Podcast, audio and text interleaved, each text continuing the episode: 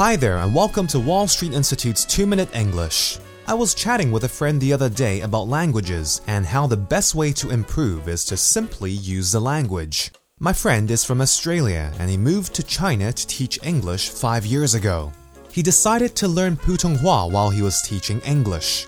He made every effort he could to use Putonghua on a daily basis, speaking as much as he could and listening to what people were saying.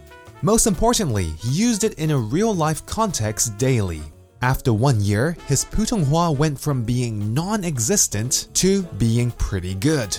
Sadly, his students didn't really improve at all after a year because they didn't get to use English. Students often ask me what the best way is to improve English. I honestly believe the best way is to use the language in a real way and as much as possible.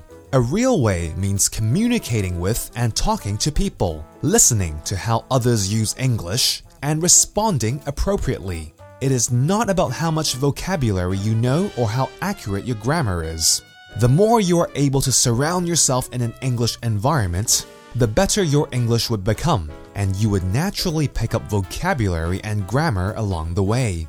However, this is something that takes time and dedication, so you must be patient when learning any language. Over these 10 years, my Cantonese has improved tremendously simply from hearing it daily, using it when necessary, and just being surrounded by it constantly. Now, I also understand that not everyone has that kind of environment here in Hong Kong to practice English in. Apart from practicing with others at WSI, you could always watch more English TV with English subtitles to assist you. Open your mouth and read out a book or newspaper in a loud voice at home, and listen to English songs or the radio. Immerse yourself in an English environment as much as you can, and over time, I guarantee you that your English would improve. Well, that's all for this week's 2 Minute English. Bye bye.